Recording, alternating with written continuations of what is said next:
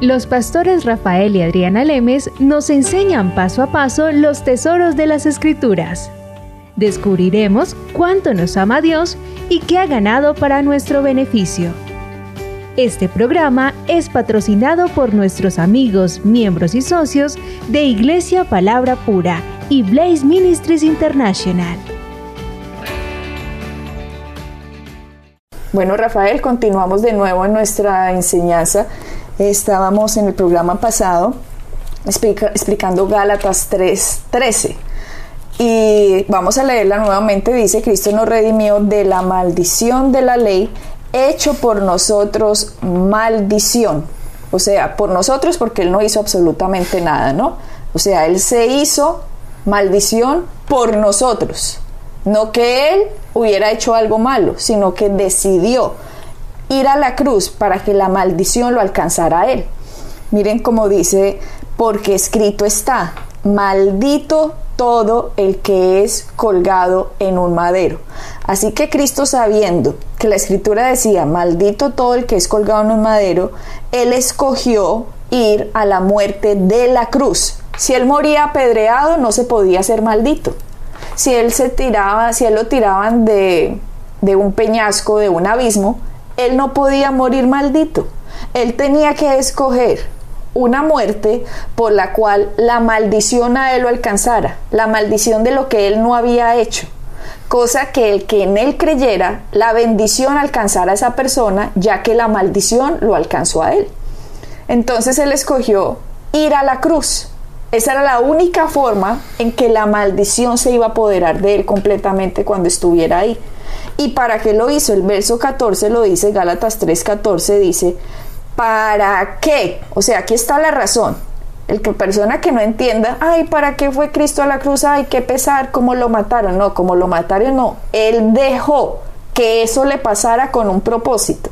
El propósito era que la maldición le llegara a él, toda la aflicción, todo el dolor, toda la enfermedad, toda la pobreza, toda la miseria, todo, todo el pecado todo, todo en el cuerpo de él llegara en un momento del tiempo mientras él estuviera colgado en la cruz. Entonces muchas personas también dirán, pero ¿cómo así? Si es que él era un hombre, ¿cómo le llega todo eso? Usted no se les puede olvidar que él, a pesar de haber, haber sido un hombre, era Dios, era Dios en la carne.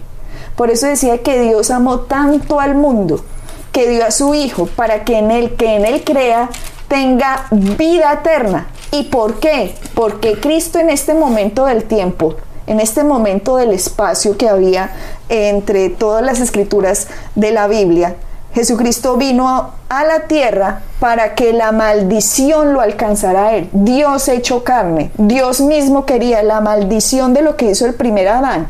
Venga sobre mí, todo eso venga en la cruz, para que en el que en él me crea, ahora la bendición lo pueda alcanzar. Exactamente, Adriana, y esta hora que tú estás diciendo de que Dios hizo hombre para que aquellos que nos están escuchando lo puedan tener una referencia, en Juan 1.1 dice, en el principio ya existía el verbo y el verbo estaba con Dios y el verbo era, era Dios. Y en el versículo 14 dice, y el verbo se hizo hombre y habitó entre nosotros. El verbo Rafael podría quedar una forma más clara explicada como están los restos de traducciones, es la palabra. La palabra. Y dice, la palabra se hizo carne, pero la palabra era con Dios y la palabra era Dios. Está hablando de Cristo. Entonces el Mesías viene como Dios, se va a la cruz y toda la maldición viene sobre él con el único propósito, por favor, todas las personas que sean cristianas, que hayan nacido de nuevo, si no entienden este pasaje, se les va a complicar completamente las escrituras con malas enseñanzas que ustedes escuchen. Porque el único propósito de Cristo haber ido a la cruz está en el 14 y dice, para que en Cristo Jesús la bendición Ojo pues, él llevó la maldición para que en el que en él crea pueda alcanzarlo la bendición, Rafael. Exactamente. Y ahora podemos poner entre paréntesis aquí, no es por tus propias obras, no es por tus buenas acciones, no es por las buenas cosas que tú hagas, sino dice, pero en Cristo es donde está la bendición. Entonces, porque muchas veces la gente piensa que por sus oraciones o por sus ayunos o por sus obras o por las cosas que hacen van a hacer, van básicamente se les puede decir así, van a torcerle el brazo a Dios para ellos recibir algo de Dios, pero no es así. Es cuando estamos en Cristo y entendemos lo que Cristo ha hecho por nosotros en la cruz, que ahí es cuando tú y yo podemos caminar y obtener la bendición. Exacto, Rafael, porque ahí dice para que la bendición, o sea, ni, siquiera nosotros habíamos nacido cuando esto pasó. Cuando nosotros ya llegamos aquí, cada generación que ha llegado a la tierra después de lo que Cristo hizo, ha tenido la oportunidad de que por fe creer en el mensaje que ha sido predicado de ellos algún momento en su vida y que han escuchado Jesucristo hizo eso para que la bendición te alcance. Y la gente va a decir, ¿cuál bendición? La salvación. Y la salvación es una palabra que contiene muchas definiciones. La salvación es la salvación del alma, la sanidad del cuerpo, la prosperidad en esta tierra, la, el regeneramiento del espíritu cuando usted nació de nuevo, lo que significa eso, la justificación, la santificación, la liberación. O sea, la salvación es una palabra que contiene una herencia magnífica en el cual está contenido toda la bendición que Cristo ganó para el hombre. Entonces, Rafael, cuando dice aquí, para que en Cristo Jesús, verso 14 del capítulo 3 de Gálatas, para que en Cristo Jesús la bendición de Abraham alcanzase a los gentiles. ¿Quién es gentil? Cualquier persona que no es judía. Así de sencillo, el colombiano, el australiano, el venezolano, el americano, el holandés, etcétera para que esa bendición alcanzase a los gentiles. Ustedes tienen que recordar que Melquisedec, que era el sumo sacerdote en Jerusalén, Melquisedec cuando estaba, cuando Abraham salió de esta guerra, que bueno, algún día hablaremos con esto más en detalle, después de que él salió de una guerra, dice la escritura que Melquisedec salió al encuentro de él y sacó pan y sacó vino. Esta era la representación de lo que iba a pasar con Cristo en la cruz, porque Jesucristo hoy en día es nuestro pan. Lo que hizo Jesucristo con su cuerpo es nuestro pan y lo que hizo Jesucristo con su sangre es nuestro vino. Y eso tiene un significado grandísimo y Melquisedec le dijo las siguientes palabras a Abraham después de que eh, lo bendijo con el pan y el vino haciendo la representación de lo que iba a pasar en el futuro con el Redentor que es Cristo, Melquisedec dice, y lo bendijo. Dice, y Melquisedec bendijo a Abraham. Por eso miramos en las escrituras en Hebreos que Jesús es sumo sacerdote de acuerdo al orden de Melquisedec. Porque Melquisedec no maldijo al hombre, sino que lo bendijo. Entonces ahora dice, para que en Cristo Jesús la bendición de Abraham alcanzase a los gentiles. Y Hebreos dice que Jesucristo es según el orden de Melquisedec nuestro sumo sacerdote.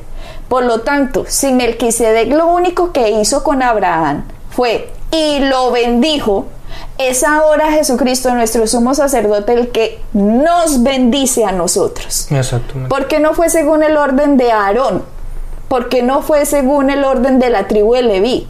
¿Por qué? Porque ellos estaban bajo la ley donde había maldición y bendición. Entonces, como Cristo estaba llevando la maldición, Él es sumo sacerdote de nosotros de acuerdo a Melquisedec, como sumo sacerdote como lo era Melquisedec, que solo bendijo, no maldijo. Entonces, Cristo va a la cruz, lleva la maldición, con el único propósito de que yo y usted y cualquier persona en este planeta Tierra, cuando entienda eso, pueda recibir por gracia como un regalo lo que Jesucristo hizo. En la cruz. Exactamente. Exactamente. Y, y esos beneficios, parte de esa bendición es la sanidad. Y ahora vamos a hablar un poquito más sobre la sanidad y lo que implica lo que Jesucristo, lo que Jesucristo vino a hacer. De hecho, en, en Hechos, en el capítulo 10, en el versículo 38, vemos exactamente a lo que vino Jesús a hacer. Dice, Me refiero a Jesús de Nazaret, como lo ungió Dios con el Espíritu Santo y con poder, y como anduvo haciendo bien. Fíjense que dice que estuvo haciendo bien. Por lo tanto, lo que Dios quiere es lo mejor para nosotros. Dios no es un Dios como lo pinta mucha gente que te da y te quita te bendice y te, y te, mata.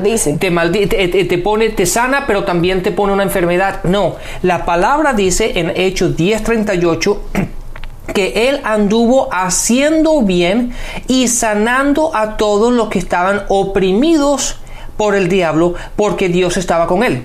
Entonces ahí es cuando... ¿Estaban oprimidos por quién? Por el diablo. No estaban oprimidos por Dios.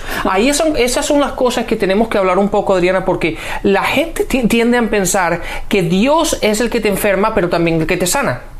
Y Dios es el que te da la bendición, pero también te maldice. Entonces uno se queda como diciendo, bueno, si, si Dios me va, me va a sanar, pero también me va a, a enfermar, entonces ¿qué Dios es el de hoy? ¿Verdad? Pero la palabra no es esa, la palabra es muy clara y la gente tiene que ir a la escritura para ver exactamente lo que dice y pararse ahí sin agregarle las opiniones de la gente o lo que la gente pueda que, esté diciendo o las que experiencias, es exactamente que es erróneo. Una vez más en el versículo 38 dice, "Me refiero a Jesús de Nazaret, como el ungido de Dios, con el Espíritu Santo y con poder, y como anduvo haciendo bien, estuvo haciendo bien. No bien y mal. No bien y mal, correcto, pero estuvo haciendo bien y sanando. Date cuenta que él no iba poniéndole maldición a la gente o enfermando a la gente, no, él los iba sanando a todos los que estaban oprimidos por el diablo, porque Dios estaba con él. En otras palabras, Jesús estaba haciendo la voluntad de Dios y obviamente estaba haciendo la voluntad de Dios porque la palabra dice que Dios estaba con él. En otras palabras, él estaba de acuerdo con lo que Jesús estaba haciendo, ¿verdad? Entonces, y Jesús lo que estaba haciendo era sanando la gente y haciendo bien. Y eso es, eso es algo que realmente para mucha gente es como, como una revelación el entender de que, oye, Dios no está en contra mía, o Dios no me está poniendo esta maldición, o Dios no es el que está enfermando a mi hijo, a mi esposo o a mi esposa. No, Dios quiere lo mejor para cada uno de nosotros. Y eso fue lo que vino a hacer a Jesús a, a, traernos esa bendición para que tú y yo podamos caminar en sanidad. Ajá, Rafael, lo que tú estás diciendo de, ay, pero ¿será que Dios me está poniendo esta maldición a mí? Eso es no conocer y dividir correctamente las escrituras. ¿Por qué? Porque en el Antiguo Testamento, bajo la ley, la persona que no hiciera las obras de la ley llevaba las maldiciones. Pero todo el Antiguo Testamento apunta al Redentor que iba a venir, que era Cristo. Así que todas las figuras que ustedes lean en el Antiguo Testamento están hablando del Redentor. La fiesta de la Pascua, la fiesta del Cordero, la fiesta de las trompetas, la fiesta del Jubileo, la fiesta del Yom Kippur. Bueno, todo habla de Cristo, Cristo, Cristo, Cristo, Cristo. Pero en el Antiguo Testamento esa gente no tuvo a Cristo desafortunadamente. Sino todo eso era básicamente una sombra de aquello que iba a venir. Exactamente. Por lo tanto, como esta gente no tenía un redentor, esta gente dependía de sus obras para la bendición de ellos. Pero ¿qué sucede cuando Cristo viene? Cristo, que es el autor y consumador de la fe, el que separa en este tiempo del espacio en la tierra, Dios hecho hombre, viene y lleva toda la maldición en él.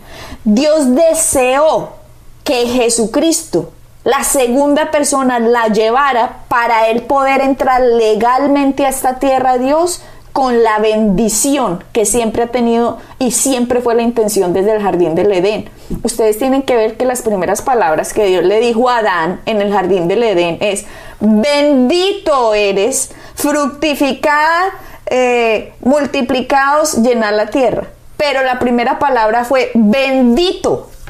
O sea que la intención de Dios siempre fue bendecir al hombro hasta que este maldito de Satanás se mete, engaña y hace todo lo que ha hecho a través de los milenios, engaña al hombre y Dios, en su inmenso amor por nosotros, él interviene para que legalmente Ahora Jesucristo, cuando lleve la maldición en la cruz, ahora el que crea en Cristo tiene derecho a recibir la bendición. Y de hecho, entonces la gente va a decir, entonces Dios no me está maldiciendo hoy. Eso Absolutamente no. es desconocer la cruz, Exacto. el valor del cuerpo y la sangre de Cristo.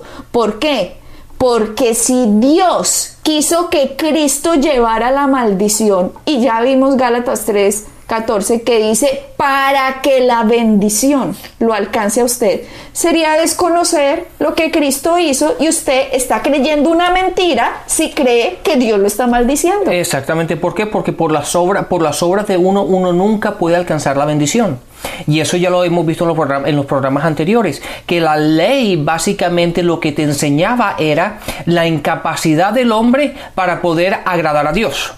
La ley básicamente es lo que te decía, que por tus propias obras no hay manera posible de que puedas agradar a Dios. Claro, porque la ley mostró el pecado en su máxima magnitud. Exactamente. Y la gente simplemente se podía dar cuenta con la ley, no, pues todos somos pecadores, porque esa ley, no, pues vean, 900 y pico de mandamientos, todos los seres humanos entonces somos pecadores. Exactamente, y algunos que nos están escuchando pueden decir, sí, pero yo hago esto bien, yo hago esto bien, Eh, me parece bien que usted haga todo eso bien, pero la palabra también dice en Santiago, en el capítulo 2, que si tú rompes solamente uno, de, la, de, los mandamientos de la ley es como si, si, lo, si, si hicieras mal en todos, ¿verdad? Uh -huh. Porque simplemente el hecho de que rompieras uno o que no pudieras alcanzar a uno, eso implica que todos los otros 900 y pico que hayas hecho bien no sirven para nada. Uh -huh. Entonces, básicamente es la imposibilidad del hombre de alcanzar a Dios y de agradar a Dios por medio de las obras de uno. Uh -huh. Por eso en Isaías la palabra dice que las obras son como trapos, trapos, de inmundicia. trapos de inmundicia delante de Dios. Entonces toda esa justicia, toda esa bendición que estamos hablando, eh, se, encuentra, se encuentra sellada en Cristo. Uh -huh. Y entonces tenemos que, tenemos que entender lo que Cristo vino a hacer en la cruz, que eso es básicamente lo que acabas de leer en Gálatas 3, 3 y 14, el propósito por el cual él, él, vino a la tierra, que fue morir en la cruz, y el propósito por el cual la, él, fue, él fue a la cruz, que es para darnos la bendición, uh -huh. para que nosotros recibamos la bendición, y una vez que entendemos qué es la bendición y aquello que tenemos en Cristo, es cuando tú y yo podemos caminar en, en salud, Uh -huh. Podemos caminar en prosperidad, podemos caminar en paz con Dios, estamos justificados, somos, eh, está, eh, estamos santificados, santificados redimidos, redimidos perdonados. perdonados y tenemos paz para con Dios. Y es ahí, Rafael, cuando la gente entiende eso, que las obras empiezan a cambiar y el fruto de la santificación empieza a salir. Exacto. Pero cuando a usted le dicen, usted tiene que hacer esto para recibir la salvación, es mentira, porque usted no tuvo que hacer absolutamente nada para repetir la oración de fe, que es Romanos 18, 9, que dice el que confiese con la boca creyendo en el corazón que Jesús es el Hijo de Dios y que Dios lo resucitó de los muertos y este será salvo, que yo sepa, antes de que usted hiciera eso no hizo ninguna obra, no, pues, ay, no, todo lo hizo perfecto y por eso Dios lo salvó, no, no, no, no porque Jesucristo lo hizo todo perfecto. Y por gracia usted pudo hacer esa oración y por lo tanto usted pudo ser salvo. Exacto. Entonces, ahora cuando usted entiende la magnitud de la cruz, cuando usted entiende la magnitud del cuerpo y la sangre de Cristo y lo que ha causado en su espíritu nacido de nuevo, es cuando usted tiene el fruto de la santificación. Usted se empieza a portar mejor y mejor y mejor y mejor y mejor y mejor y mejor y mejor y, y un día la gente le preguntará, ¿y usted cómo ha cambiado de harto? Y usted va a decir, sí, claro, porque usted ha entendido quién es en Cristo. Pero como les decía en el programa pasado, ¿qué hace la religión? La religión le dice a usted, cambie para que Dios lo acepte. No, no, no. Y eso es mentira. Porque la palabra dice, cuando estaban muertos en delitos y pecados, Dios envió a Cristo por, por amor a nosotros. Ahí no dice cuando ustedes se estaban portando bien y todo estaba perfecto, yo hice esto por ustedes. No, ahí dice, estaban muertos en delitos y pecados. Uh -huh. Y con esa maravillosa gracia Dios nos salvó.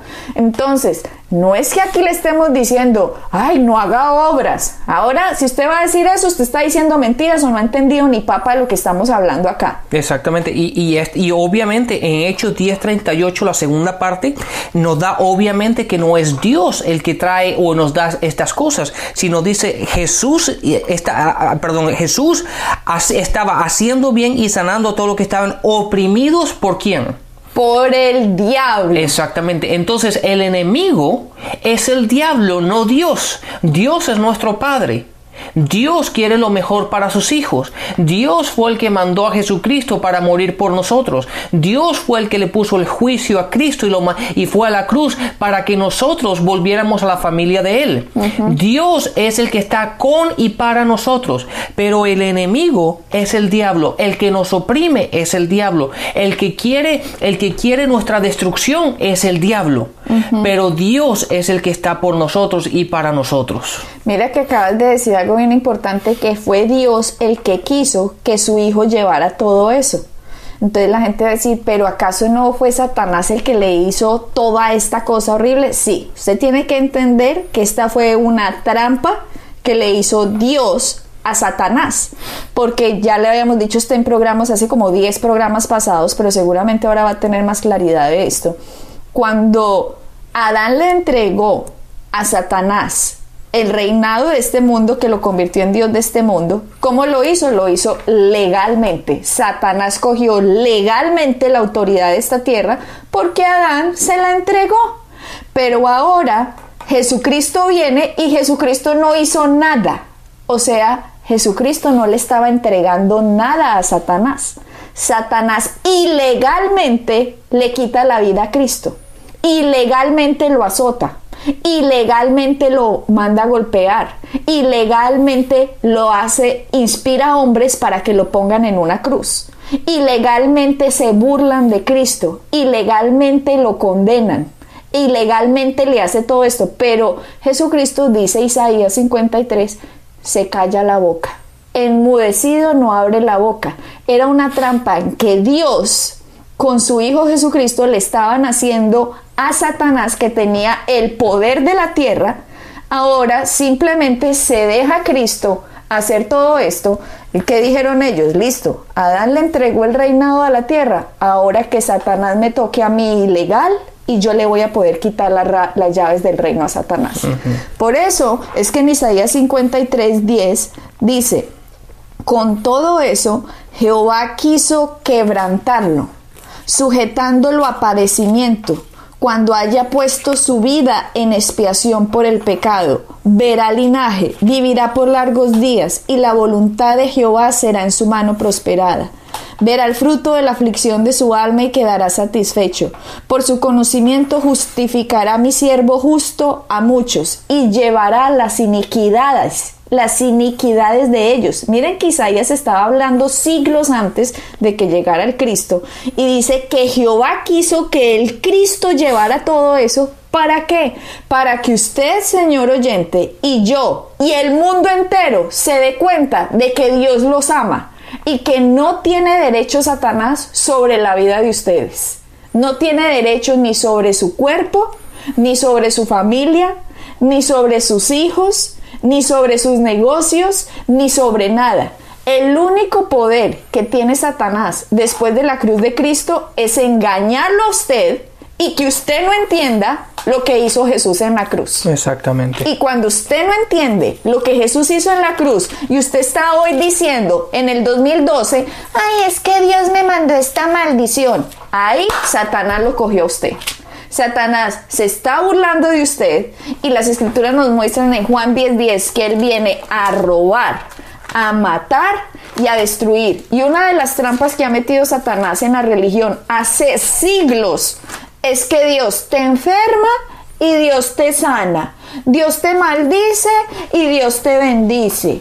Dios te empobrece y Dios te enriquece. Falta ver de cuál humor estará Dios porque uno nunca sabe Dios con qué va a salir. Sí, y, eso, eso si la gente, si la gente analizara un poco ese, ese concepto, se daría cuenta lo estúpido que es. ¿Verdad? Porque si nosotros no sirviéramos a un Dios así, uno pensaría que Dios es esquizofrénico. Sí, que está loco. Que está loco porque entonces, ¿cómo uno puede saber? Entonces yo me pregunto, ¿para qué oramos? Porque, ¿verdad? Porque si, Di- si Dios va a hacer lo que va a hacer y a lo mejor nos bendice, a lo mejor nos maldice, a lo mejor nos sana, a lo mejor nos manda una enfermedad, ¿para qué vamos a orar en contra de la voluntad de Dios cuando no sabemos ni cuál es? Entonces la oración, basado en ese concepto, la oración no tiene sentido, es básicamente una pérdida de tiempo. Pero cuando entendemos cuál es la voluntad de Dios, y de hecho, hablando sobre esto, mira lo que dice en 2 de Corintios, en el capítulo 2, en el versículo 11, dice, para que Satanás no se aproveche de nosotros, pues no somos no somos ignorantes de sus artimañas.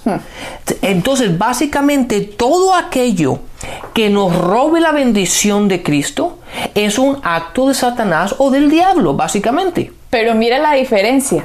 ¿Dónde acabas de leer ese versículo? Segundo de Corintios 2.11. Por favor, repítelo. Dice, para que Satanás no se aproveche de nosotros, pues no somos ignorantes de sus artimañas. O sea, se los pongo en este, en este orden. Si usted es ignorante, él se va a aprovechar de usted. Exactamente, así es básicamente. Así es. Pablo le está diciendo, mientras usted sea ignorante, Satanás se va a aprovechar de usted toda su vida. Así usted sea cristiano y se muera así se vaya para el cielo. Eh, De hecho, la versión en el inglés, la King James del inglés, básicamente dice eso, porque no somos ignorantes, in- implicando que si somos ignorantes, Él se aprovecha de nosotros en cada territorio, en cada aspecto de nuestras vidas, tanto sea prosperidad como sea sanación, como sea la misma salvación del alma, en todo aspecto Del en el- de- del, perdón, del espíritu, en todo aspecto en el que Satanás se tome ventaja sobre nosotros es porque somos ignorantes en esa área